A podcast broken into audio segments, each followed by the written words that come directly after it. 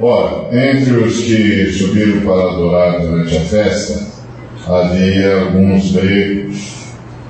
Estes, pois, se dirigiram a Filipe, que era de Betsaida da Galiléia, e lhe rogaram: Senhor, queremos ver Jesus.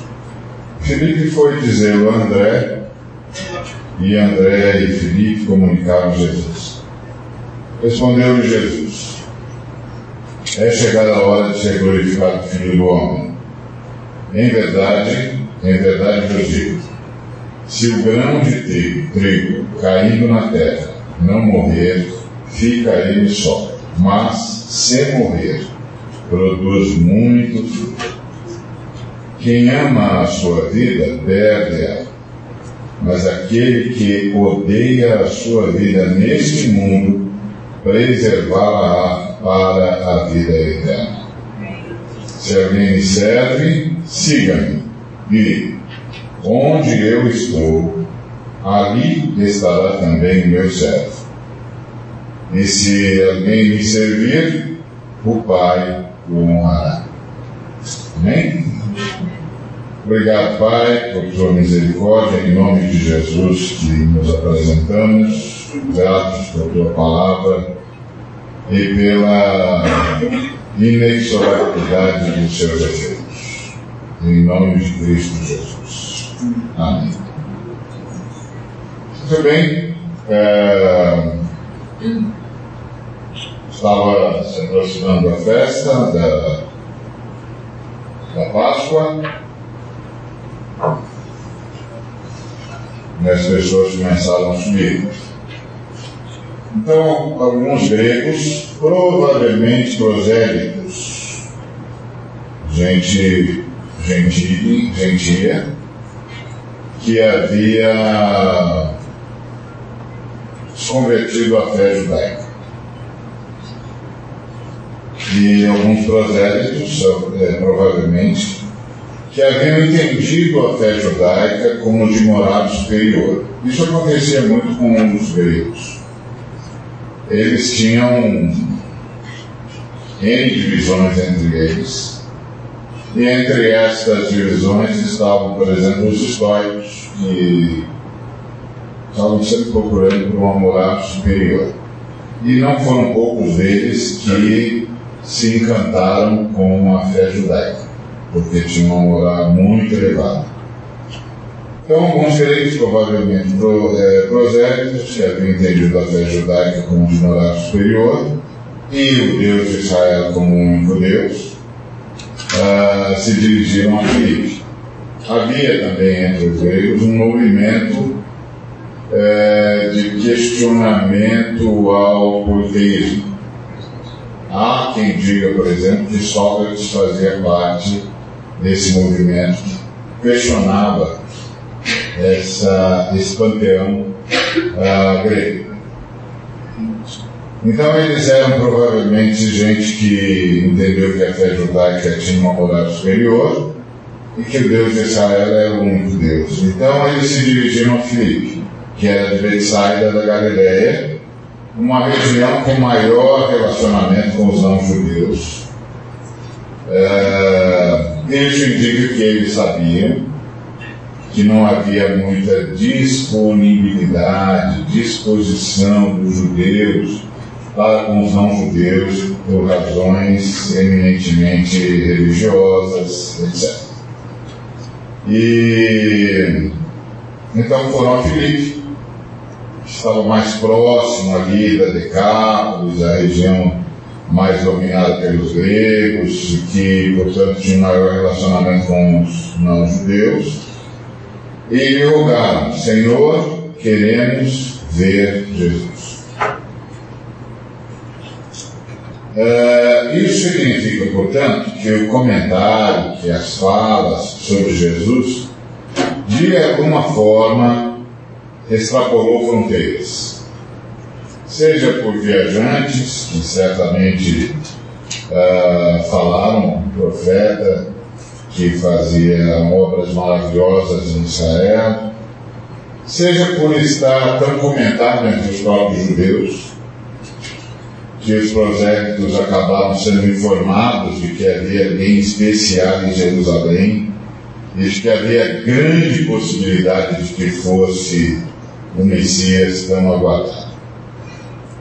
O fato é, a gente não sabe exatamente quais foram as fontes, mas o fato é que eles sabiam, ou ficaram sabendo de Jesus e foram atraídos por Jesus. Felipe disse-o a André. Ele precisava de companhia. Como muitas vezes nós precisamos através da parceria da intercessão, ele precisava de parceria para levar algo tão diferente quanto gentios querendo ver Jesus. Uh, talvez uh, para nós isso soe assim um tanto estranho, mas não era.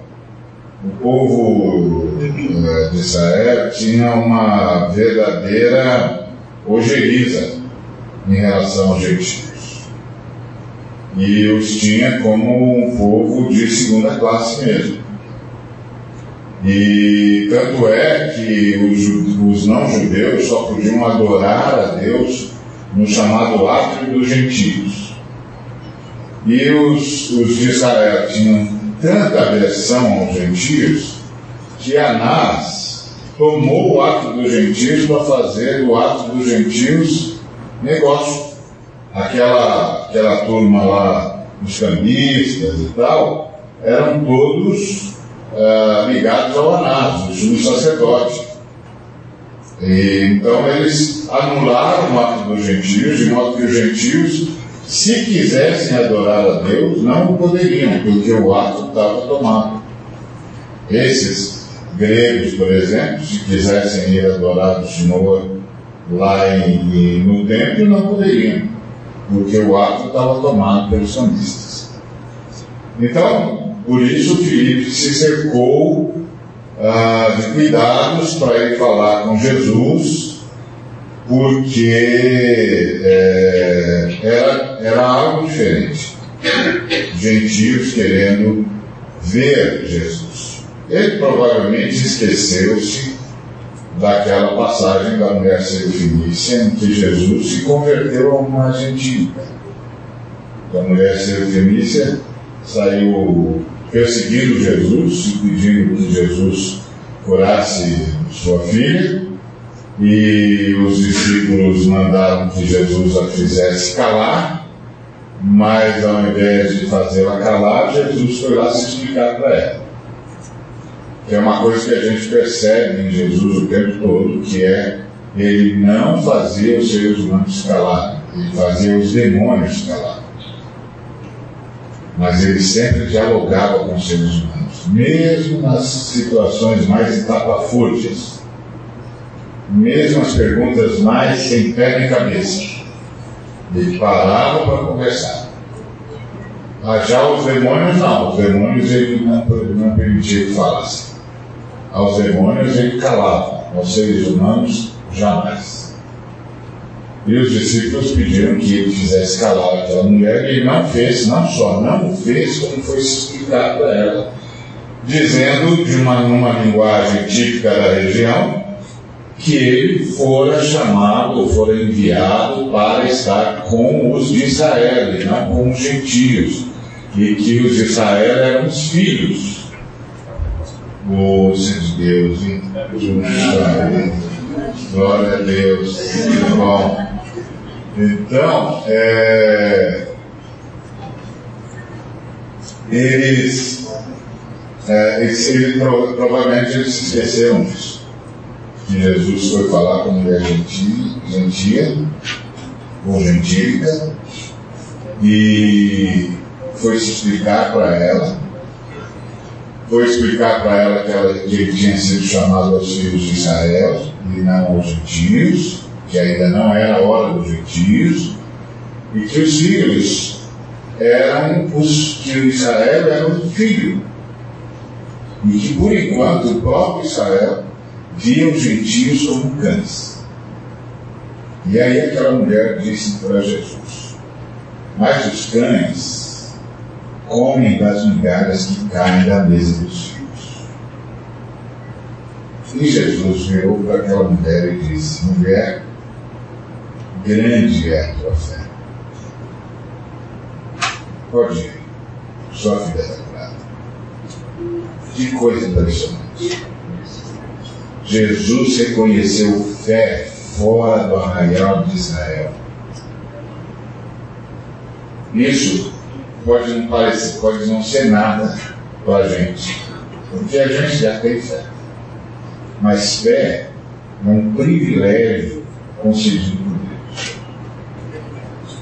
E Jesus reconheceu que Deus havia dado esse privilégio a gentios. Que coisa impressionante essa capacidade de Jesus ah, de ver a ação do Pai para além do que todos os profetas tinham conseguido. E aí ele disse: mulher, grande é a tua fé. E ele, e aí ele se converteu a mulher. Os discípulos que ele fizesse calar-se e aconteceu o contrário, a mulher fez Jesus falar. Jesus não apenas não a fez se calar, como falou o que ela queria ouvir. Converteu-se a ela. Disse, mulher, grande é a tua fé. Pode ir. Sua felicidade. Extraordinário. Então Felipe disse ao André que precisava de companhia, como muitas vezes nós precisamos. Nunca se esqueça disso. Há certas coisas que você, para falar com Deus, vai precisar de ajuda intercessória. Principalmente se você estiver precisando pedir muito perdão. Você precisa pedir ajuda. Você precisa pedir para alguém orar com você e por você. Porque pedir perdão não é uma coisa simples. Não. Não é mesmo? Porque exige uma profunda consciência de perda do algo. Perdi, errei. Fiz uma grande bobagem. E para chegar a esse nível de consciência, muitas vezes gente precisa de gente que olhe conosco, por nós. Porque o diabo não apenas nos leva ao pecado, ele nos leva à cauterização da mente. E aí a gente sabe que é pecado porque está escrito que o é. Mas a gente não sabe o que é porque a gente não sente nenhum arrependimento. E quando eu sei que é pecado, o que está escrito, mas eu não sinto arrependimento, eu estou precisando desesperadamente de intercessão. Para que Deus me conceda a ocasião de arrependimento. Por isso, pedir perdão não é uma coisa simples. Porque existe que a gente receba do Senhor a oportunidade de se arrepender. Porque o que está por detrás do pecado não é o ato em si, é a cauterização. E, e, é, e é, isso é um negócio muito complicado, porque assim, não é que a gente não o saiba. A gente sabe, está escrito, a gente conhece o texto, conhece as escrituras, a gente sabe mas a gente não consegue sentir nada em relação a isso. Nada.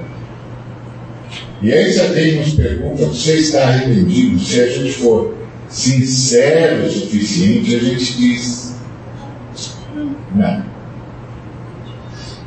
Eu sei que as escrituras dizem que não é legal. Eu sei que as escrituras dizem que não deve ser feito. Eu sei que as Escrituras dizem que não é permitido pelo Senhor. Eu sei, mas eu não sinto nada.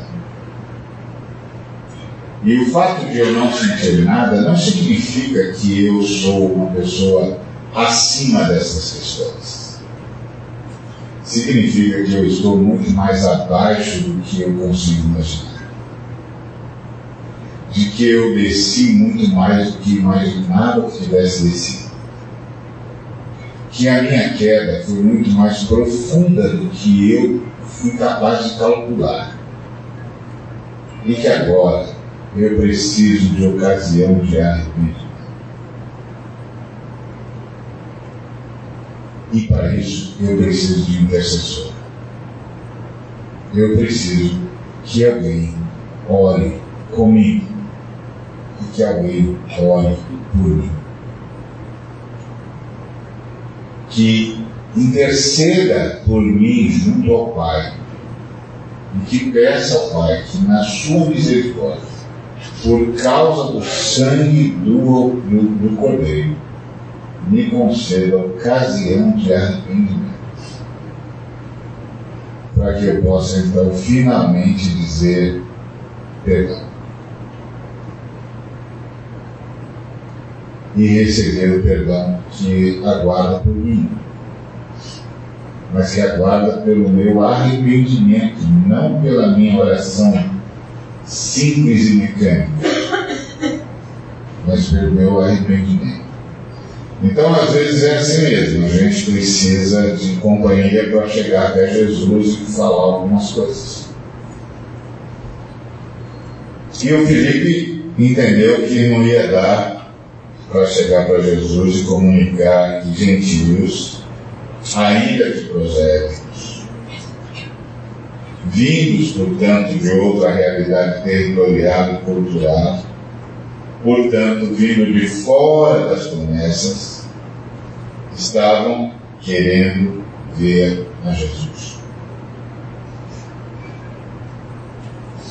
Ou seja, estavam sendo atraídos a Jesus. Bom, juntaram-se os dois, lá foram, e o disseram a Jesus. E Jesus respondeu-lhes: algo que certamente deve ter lhes causado mais confusão do que entendimento. Jesus lhes respondeu de que era chegada a hora do Filho do Homem ser glorificado. Filho do Homem ser glorificado.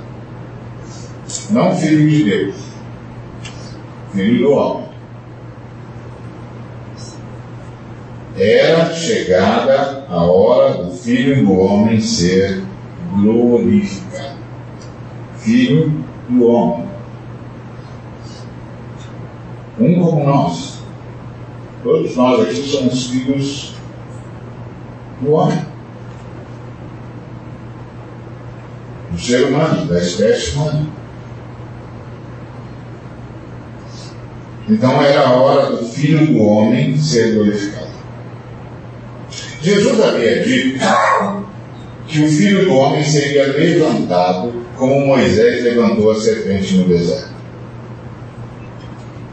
Ele disse isso para Nicodemos. Quando Nicodemos se aproximou de Jesus, dizendo, Mestre, sabemos que és uh, mestre vindo da parte de Deus, porque ninguém pode fazer os sinais que tu fazes se Deus não, não estiver com ele. Uh, o Senhor disse: ah, Não te importes eu te dizer, importa-vos nascer de novo. Quem não nascer de novo não pode ver o reino dos céus. E aí o Nicodemos levou um maior susto, não estava esperando aquela resposta, estava esperando ah, Jesus dizer, exato, sou mesmo, sou eu, Messias, pode preparar a turma, que nós vamos implantar o reino de Israel, vamos derrotar os romanos, vem aí 12 legiões de anjos, estamos bem guarnecidos, e anjarada já está em forma, bota tigrada também. Então, está tudo em casa.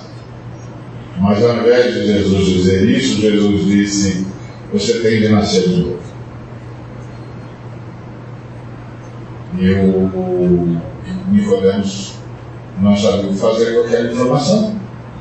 E aí Nicodemos disse, não estou entendendo. Como é que é isso? Uma pessoa volta, volta do ventre materno? Foi bem literal, né? Aí Jesus disse, olha, quem não nascer de novo não pode ver o reino dos céus, quem não nascer da água e do Espírito não pode entrar.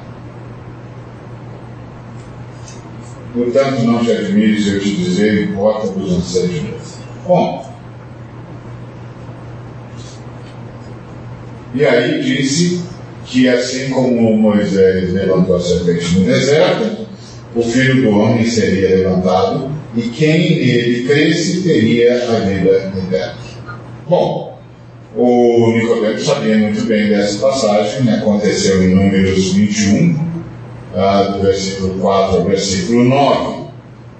Ah, eles estavam rodeando a terra dos idumeus, os, os, os descendentes de Esaú. É, e aí o povo de Israel começou a murmurar contra Deus e contra Moisés, por falta de pão. Estavam sentindo falta de pão. E, e Deus ordenou então que as serpentes letais os atacassem e morreram muitos. Interessante, né? O deserto e o pão. O, o diabo também esperou que Jesus sentisse falta de pão. Ele ficou esperando 40 dias. Uma vez um irmão disse assim, eu, para mim, eu faço o jejum de Jesus. Eu falei, qual? Falou de 40 dias. Eu disse, uau, isso é legal, mas Jesus nunca jejuou 40 dias. Aí ele disse, jejuou sim. Eu falei, não, não jejuou não. Não, está escrito que ele foi para o deserto e ficou 40 dias sem comer. 40 dias sem comer é 40 dias fazer o jejum. E jejum é intencional. Jejum é assim, eu saio para fazer jejum. Porque eu quero disciplinar o meu corpo e submeter o meu corpo ao meu espírito. E depois que o meu espírito ressuscitou, o meu corpo precisa aprender que ele não serve mais ao quadro moral que eu chamo de elevado e que cresceu sem Deus. Agora o meu corpo se submete ao meu espírito. Só que meu corpo não está acostumado a isso. Então eu faço jejum e uso das disciplinas espirituais para o meu corpo se submeter ao espírito e descobrir que ele agora existe para manifestar o que está no meu espírito e não mais o que estava no quadro mental que se chamava meu pai. Ok? Quando eu nasci, meu espírito nasceu morto. Aí me ensinaram a ser o Agrovado. Mas meu espírito estava morto. Então, todos os, os inputs que eu recebi uh, de fé eram só religiosos, porque meu espírito estava morto. Então, nada do que eu aprendi dos meus pais, e meus pais me ensinaram coisas muito interessantes, vingou, porque eu, eu espiritualmente estava morto. Então a informação era ótima, mas não colava. Não colava, o espírito está morto. E o quadro mental que eu apresento quando eu digo eu sou Arevaldo Ramos, estava sendo construído.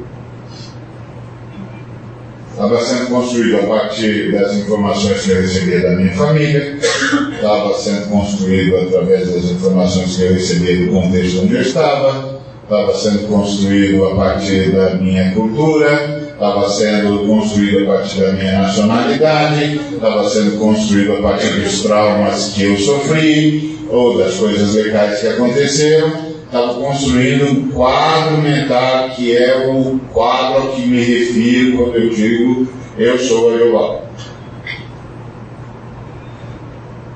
Esse cara, eu sou, esse quadro onde Deus não participou. Por isso, eu herdei preconceitos. Não vieram de Deus. Vieram da minha família. Vieram da minha cultura. Porque cultura é um jeito particular de ser gente. Já dizia o, o, o Alves. Vieram da minha cultura. Então eu estou aprendendo a ser gente. Porque gente é uma coisa que se aprende.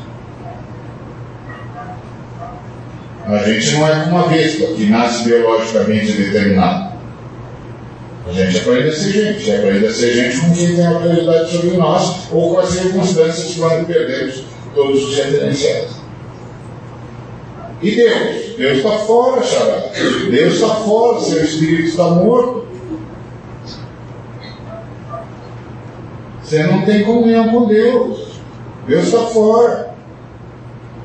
Então, todas as informações que você recebe acerca de Deus são apenas religiosas. Elas não têm como ganhar vida. Até que eu fui convertido. Até que o Senhor me alcançou no meio do nada. Quando o Senhor me alcançou naquele limbo escuro, que era a parcela do inferno que eu experimentava sem consciência, meu espírito ressuscitou. Quando meu espírito ressuscitou, que é a parte em mim e em cada um de nós que nunca deveria ter morrido, porque toda a estrutura física e, e, e, nervosa, neuro é, toda a estrutura cerebral é para servir ao, ao espírito, mas o espírito está morto.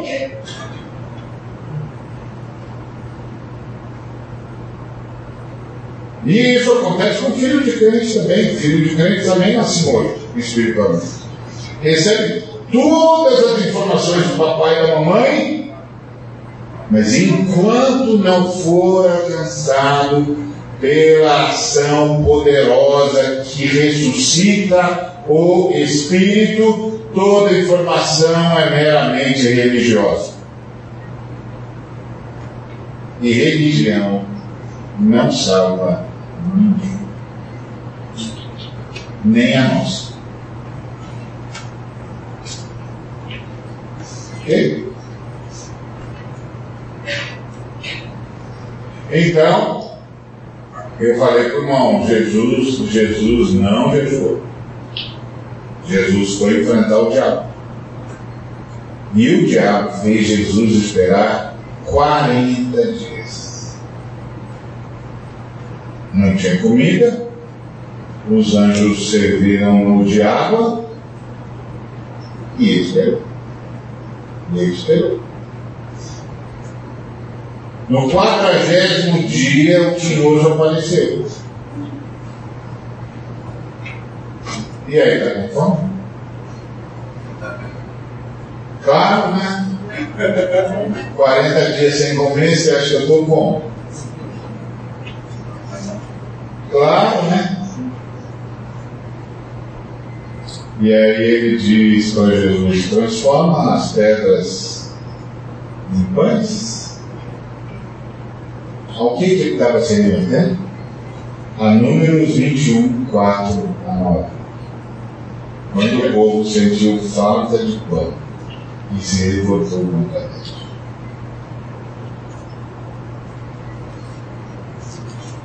Porque nós somos assim. Vai tudo muito bem quando tudo que a gente precisa está não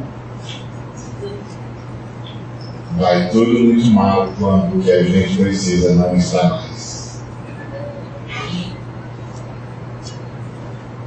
E aí a palavra de Jesus ecoa por toda a eternidade. Nem só de pão viverá o homem. Nem só de pão viverá o homem. E naquele momento Jesus impediu que serpentes letais viessem à existência. E a gente precisa aprender isso, que quando a gente murmura, serpentes letais vêm a existência. Serpentes que roubam a nossa fé, que inoculam veneno, cauterizam a nossa mente, que roubam a nossa esperança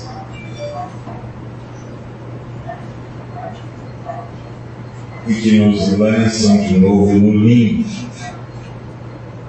Não é mais o limbo do inferno, mas é o limbo da angústia. Porque por algum momento eu já não sei mais em quem creio nem no que creio. Porque o que eu esperava não aconteceu.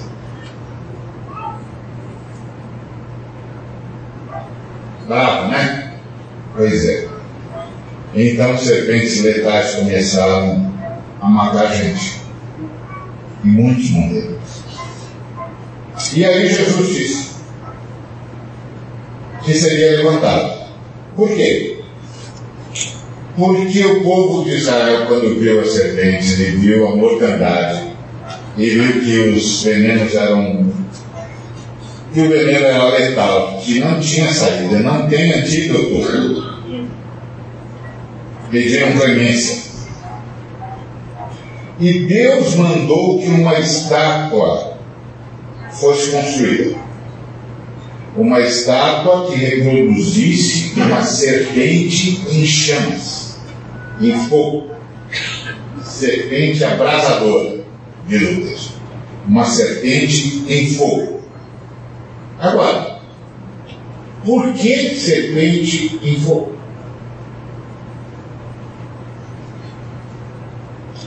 Fogo é a palavra saraf no hebraico. É a mesma palavra de serafins. Sabe quem são os serafins?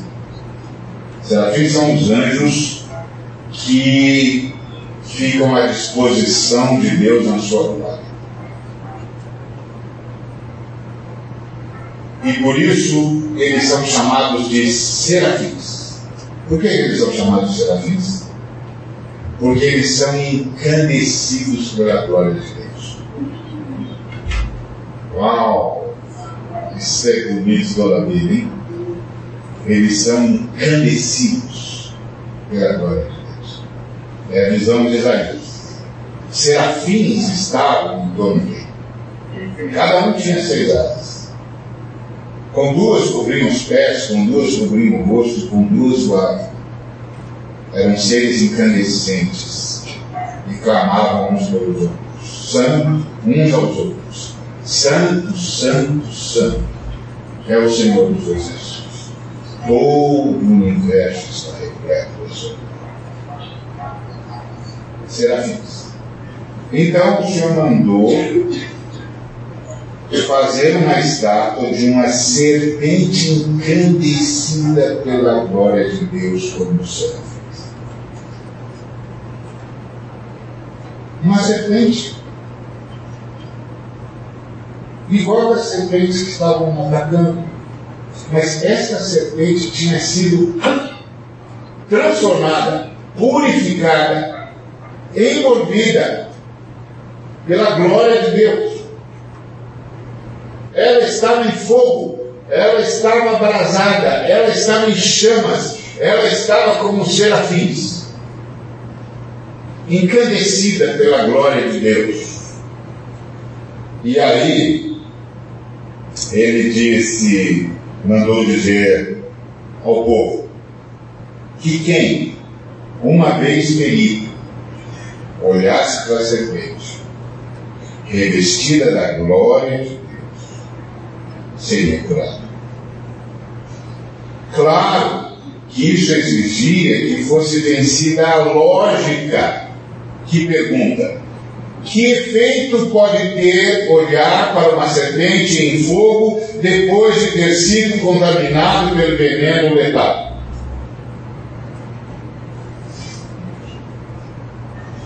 Lógica. mas uma lógica que não foi aperfeiçoada pela fé. A fé, ela não é ilógica, ela aperfeiçoa a lógica, porque a fé amplia a razão. Ela dá novos parâmetros para a razão.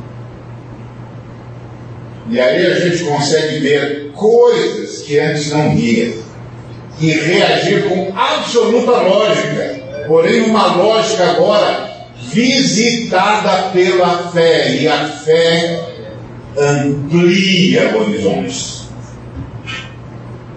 Que é o que nos leva ao arrependimento. O arrependimento é a expansão da consciência. que é o que nos leva a pedir perdão. Porque finalmente a gente se dá conta da estupidez. E diz: como foi esse negócio entrou na minha vida e eu passei a achar isso natural?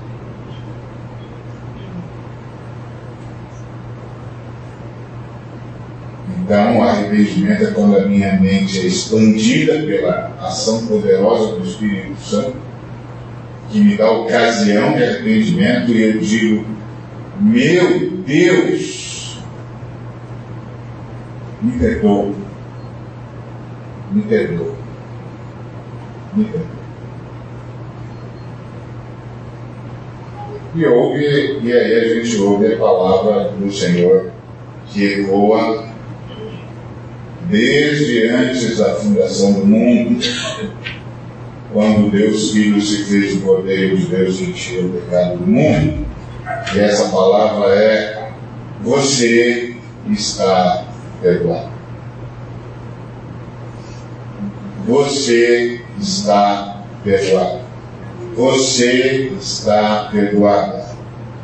Vá. Não peça. Vá em paz. Extraordinários. Então Jesus disse ah, que ele seria levantado como a serpente em fogo, a serpente como os serafins, que estão encandecidos pela glória de Deus e que quem ferido olhasse para a serpente revestida dessa glória era curado. Claro que isso exigia que fosse vencida a lógica e pergunta: que efeito pode ter olhar para uma serpente em fogo depois de ter sido contaminado pelo veneno letal? Jesus disse que era o filho do homem. Portanto, um homem. Sim, Jesus é verdadeiramente Deus e verdadeiramente homem. Mas aqui ele está dizendo que ele é o filho do homem. Portanto, um homem. Mas, como a serpente abrasadora, um homem em fogo, revestido revestido e brilhando com a glória de Deus. E que quem olhasse para esse homem em glória, ainda que na cruz, seria curado do veneno que o homem decadente, o primeiro Adão, inoculou em todos os seres humanos e ganharia a vida eterna. Extraordinário. Jesus está dizendo, assim como a glória de Deus transformou a serpente letal em fonte de cura, eu sou o filho do homem. E quando eu for levantado, revestido e brilhando com a glória de Deus, eu serei um fator de cura, de salvação, de transformação na vida de vocês. Quem olhar para mim será salvo e receberá a vida eterna. Oi? Quem, onde por quê? É, esse levantado que Jesus diz, eu já escutei muitas e muitas situações, dizendo que é ele levantado na cruz. É. Essa é a, a analogia que as, isso procede, então? É... Procede, é na cruz. Como a serpente no, na estaca, ele na cruz. Então, é, pediram clemência e Deus pediu fé. Eles pediram clemência e Deus pediu fé.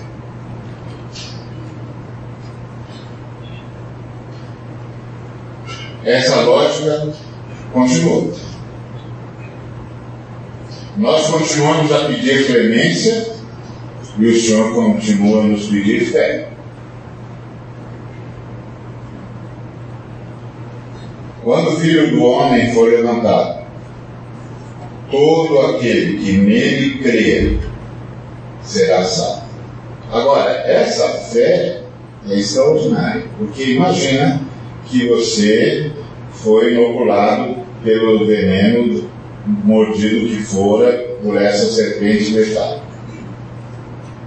O veneno está consumindo a sua vida e é questão de segundos. Não tem muito tempo. Você olha para a serpente abrasadora, no que, que você tem que ver?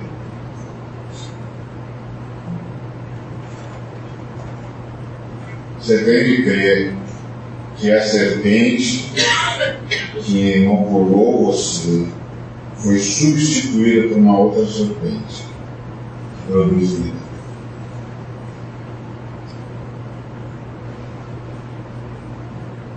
Mas aí, claro, você é uma pessoa lógica, brilhante, diga-se de passagem, e você diz, mas isso aconteceu no passado.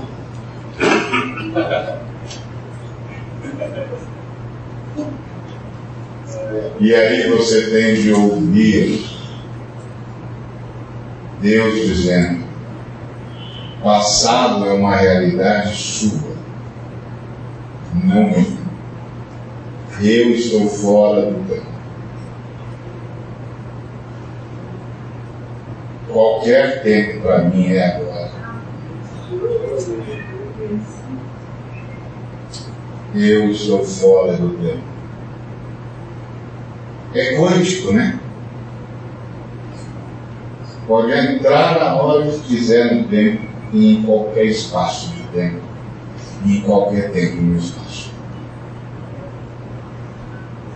Isso é onipresença. O Senhor não se faz presente apenas geograficamente. O Senhor se faz presente temporalmente, em qualquer lugar, a qualquer hora. Bom, então a serpente que outrora era assassina, agora é vivificadora. E aí qual não é a surpresa do israelita que quando olha para a serpente, crendo que foi aquela serpente e não a outra que o alcançou, ele é imediatamente alcançado pela guerra. E o que devia terminar em morte, termina em ressurreição.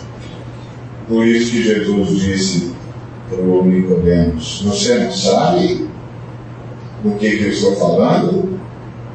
Você é mestre Israel.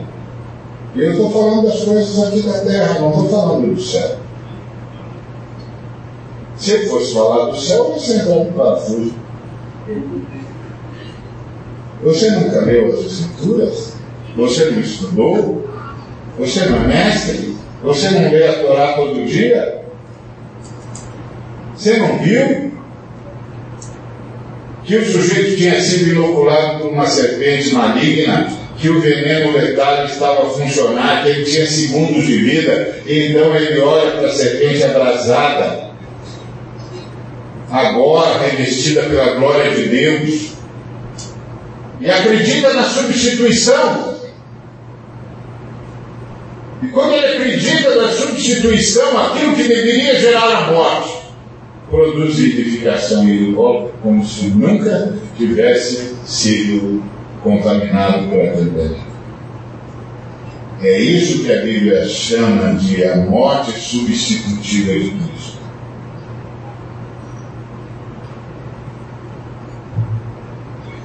A maioria dos colegas não trabalham isso porque eles não, nunca, se nunca se detêm no termo abrasadora.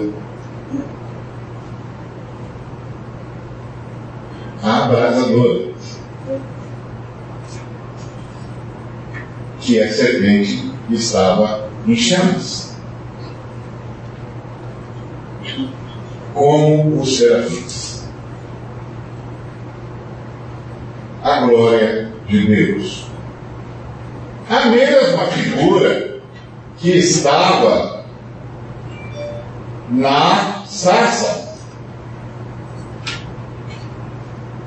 a sarça que ardia em chamas e que não era incinerada. E que Moisés foi lá para ver que fenômeno é esse. Porque ele já era quase um ateu, ele já quase pensava como a gente. E a gente é é assim, vê um negócio desse, gente, que fenômeno será esse? Vai lá com um bom cientista. Quer dizer que o, o, o, o Moisés já estava desacreditando de tudo e de todos. Porque na era dele, um cara que visse uma sarça ardendo e, e, sem incinerar, ardendo, encanecida, mas sem incinerar, cairia de joelhos imediatamente. Chama aí, acabaria, acabava de descobrir o Deus sarça. Tá certo? Porque era a época dele. Tudo era Deus mas uns 40 anos de deserto, cuidando do gado do, do gado uh, do sogro, as ovelhas do sogro, tendo sido um dos homens mais bem treinados do planeta, um cara que sabia tanto quanto qualquer faraó, que fora treinado para ser faraó, que era general, que era um grande guerreiro, que falava um montão de línguas, que conhecia tudo sobre o crescente fértil, que tinha lido todos os alfarrábios, que estudou com os melhores professores, e agora era apenas um camarada. É, tá bom, é isso aí, Filipão. Pegou o espírito. Yes. Você sabe que Jesus, quando estava criando café, ele falou assim: o Pai e o Espírito Santo. Vamos ter um filho. Toda vez que pegar um, uma xícara de café, vai dizer. Estava falando de mim, ele estava pensando mim. Então, é, quando você tem essa, essa presença extraordinária, você reage. O Moisés não conseguia mais, Sérgio. Porque naqueles 40 anos, o Senhor tirou dele toda a sua religiosidade. Quisera Deus tirasse de nós toda a nossa religiosidade, para que sobrasse apenas a fé.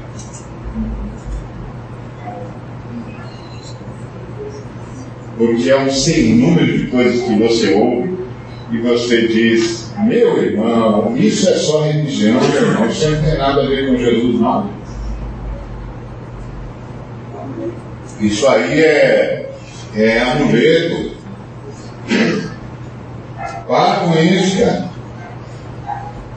Mas a pessoa não para, porque a religião concede aos seres humanos uma dignidade mortal. Aí você diz, puxa, isso é uma contradição de termos. É, é mesmo. Mas é verdade. Que é, seres humanos começam a acreditar que tem méritos diante de Deus, que Deus vai fazer alguma coisa porque Ele é legal. Gente boa toda a vida, fiel ao Senhor. Aí ele se torna digno da bênção. Pronto. Isso, é, isso vai matar. Isso vai matar. Porque isso é só religião. Religião é toda tentativa humana de ganhar méritos diante de Deus para a sua própria salvação. Esquece. Isso é mortal. Muito bem. Então Filipe foi lá, precisava de companhia, falou para Jesus. Ah, e Jesus já tinha falado sobre que ele seria como uma serpente abrasadora. Então veja, não é o filho do homem, é o filho do homem revestido de glória, brilhando com a glória de Deus. O filho do homem como a serpente abrasadora, como a serpente em chamas da glória de Deus, como a serpente em estado de serafim. Os seres que são encandecidos pela glória de Deus. Deve ser uma coisa extraordinariamente linda. Né? Ver seres encandecidos pela glória de Deus. Uau! Que, que imagens nos aguardam no novo céu na nova terra. Então eles foram e disseram a Jesus. E aí Jesus disse que era chegada a hora do Filho do Homem ser glorificado. Jesus disse que era filho do homem, portanto um homem. Mas como a serpente abrasadora, um homem em fogo, revestido e brilhando com a glória de Deus. Quem olha para esse homem em glória, ainda que na cruz, é curado do veneno que o homem decadente, o primeiro Adão, inoculou em todos os seres humanos e ganha vida eterna. É uma substituição. A gente que antes estava no primeiro Adão é transferido para o último Adão, que é homem, revestido da glória de Deus. Aliás, foi isso que o Pai disse no batismo: Este é o meu filho amado, em quem me alegro. Ele não estava lá dando testemunho de que Jesus era Deus Filho ele estava lá dando testemunho de que Jesus era o ser humano que ele queria, o ser humano que lhe dá alegria. Por isso que nós batizamos. Nós batizamos todos os que são batizados com Jesus, com, Jesus, com o batismo de Jesus. O batismo que, são, que a gente é, recebe de Jesus é o batismo do Espírito Santo. E o batismo que a gente operacionaliza nas águas é o batismo dessa pessoa com Jesus. Ou seja, estamos agora batizando você com Jesus, como um novo homem, uma nova mulher, agora filhos de Deus, com Jesus e você vai ouvir a mesma voz. Esta é a minha filha amada, que me dá alegria. Este é o meu filho amado, que me dá alegria. A nossa desdita é quando nós nos esquecemos do nosso batismo e passamos a causar tristeza àquele que vem buscar em nós a vida. Isso é música. Mas graças a Deus pelo perdão, graças a Deus pela presença do Espírito Santo, graças a Deus pelo arrependimento. Então, ali estavam os gregos, atraídos pelo Filho do Homem, reconhecido antes dos premiados pela promessa, que um homem glorioso estava entre nós, pronto para nos devolver a glória que havíamos perdido. Mas Jesus não nos recebeu. Jesus não nos recebeu. Sabe por quê? Porque Jesus não queria ceder à tentação de ser reconhecido antes de poder procriar.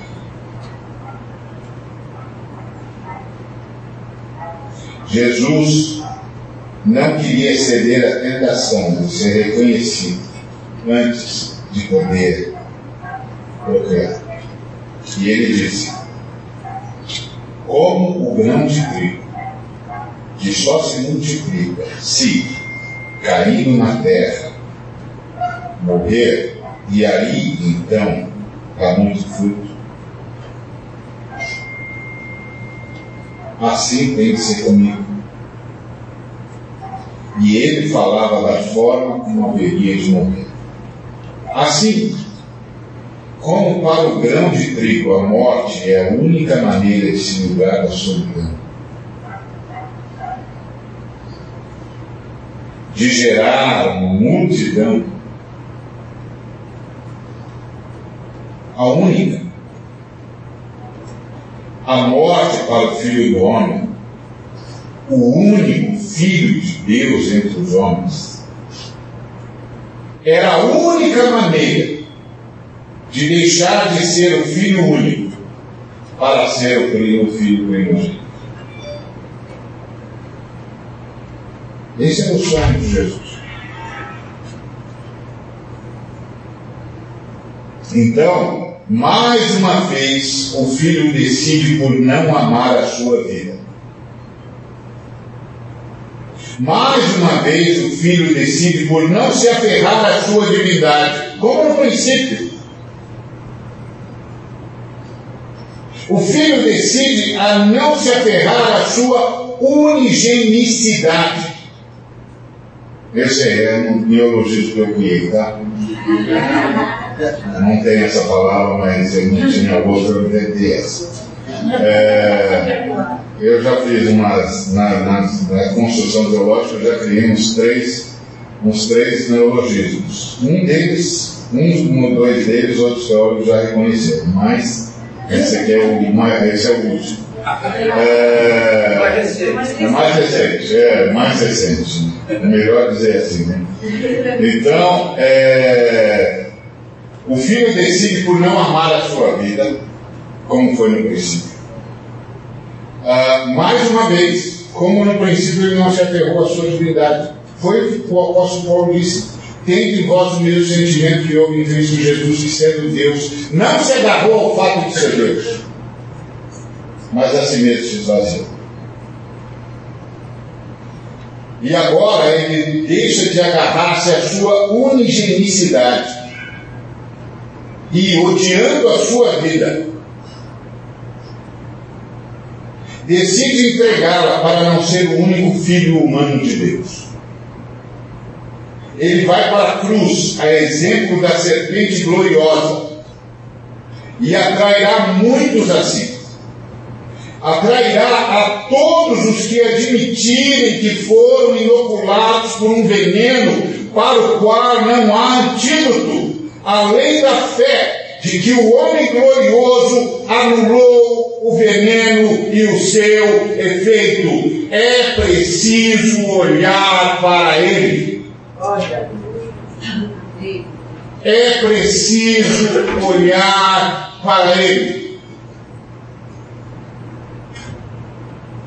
É preciso olhar para Ele, reconhecendo que há em nós um veneno para o qual não há antídoto.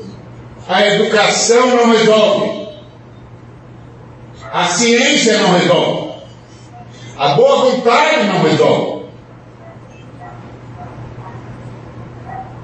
Nada resolve. Não há antídoto.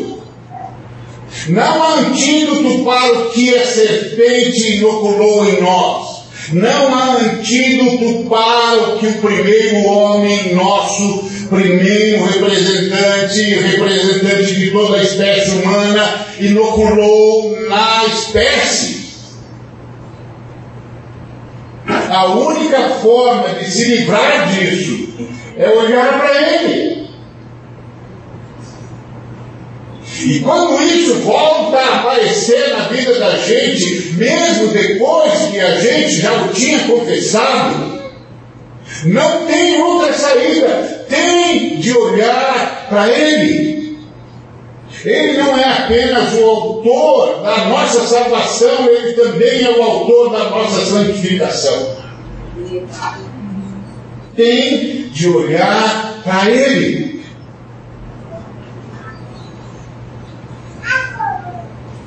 Então, ele atrairá muitos assim. Todos os que admitirem foram inoculados por um veneno para o qual não há antídoto. Além da fé de que o homem glorioso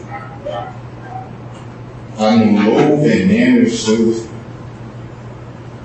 é preciso olhar para ele. E ele espera que os seus discípulos façam o mesmo para terem muitos irmãos. Ele espera que os seus discípulos também não preservem a sua vida, doem-na em favor do próximo. Doem-na em favor do outro e transforme o outro em próximo. E próximo nas Escrituras Sagradas é todo aquele que eu vi que precisa de mim.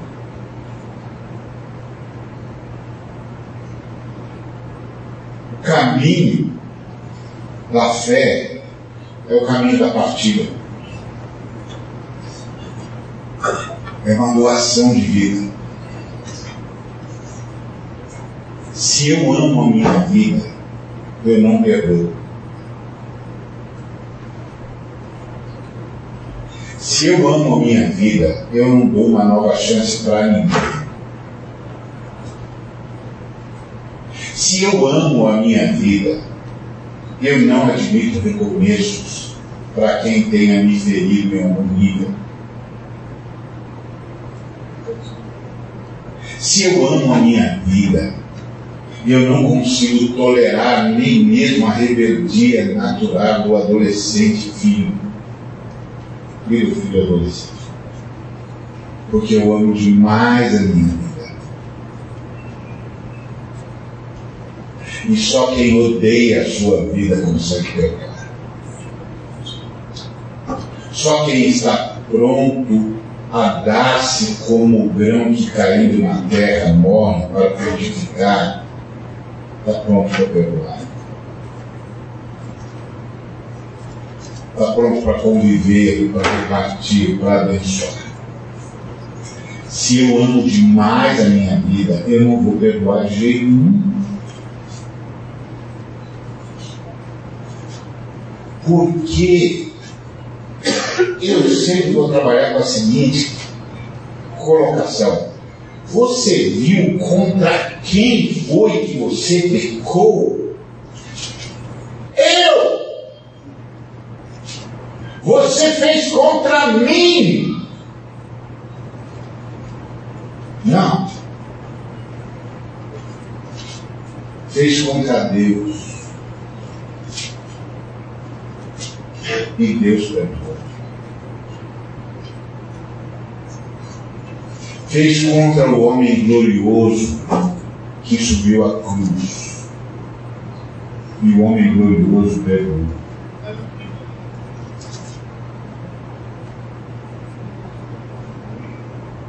Eu só não vou perdoar se me amar demais.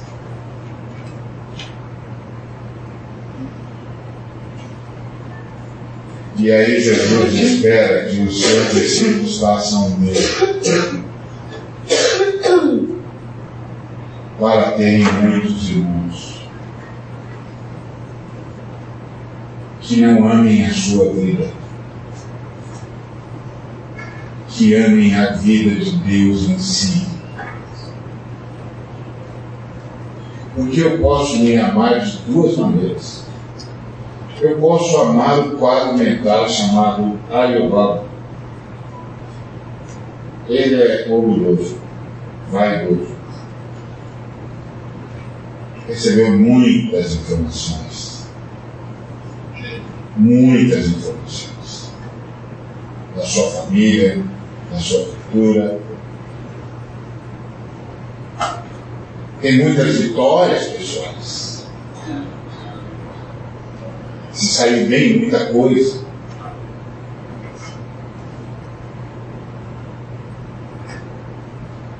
Então eu posso amar esse cara. E posso achar que esse cara não pode ser maculado. Posso fazer isso com esse cara?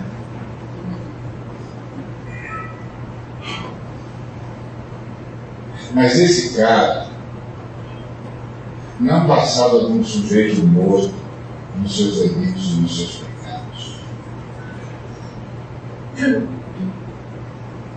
Só isso. Um dia esse cara foi pelo Espírito Santo levado a olhar para o homem glorioso, lá na cruz. E foi salvo e o espírito dele ressuscitou.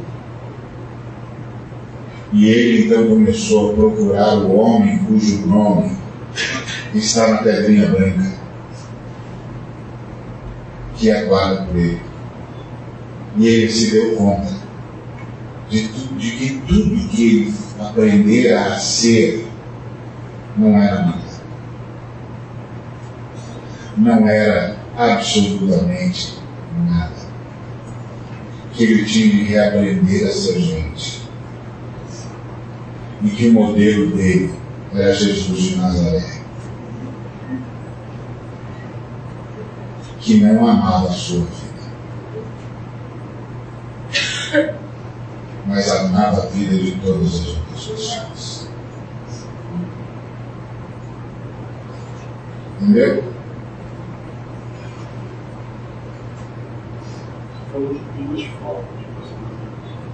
A outra forma é amar a vida de Deus que está em mim agora. Agora, que eu posso amar é a vida de Deus que está em mim. Mas a vida de Deus que está em mim é a vida que nasceu da cruz pela ressurreição. Que não se satisfaz com o que antes havia, antes da cruz, que não quer mais nada de antes da cruz. E que agora tem a vida do homem glorioso, que não amava a sua vida, mas amava a vida de todo mundo. Ele espera que seus discípulos façam o mesmo. Já tem muitos irmãos. Que se doem, que repartam, que abençoem, que se disponham, que caminhem um ao outro.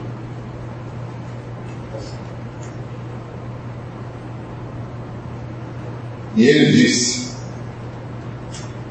que o Pai, que deles será Pai, também os amará.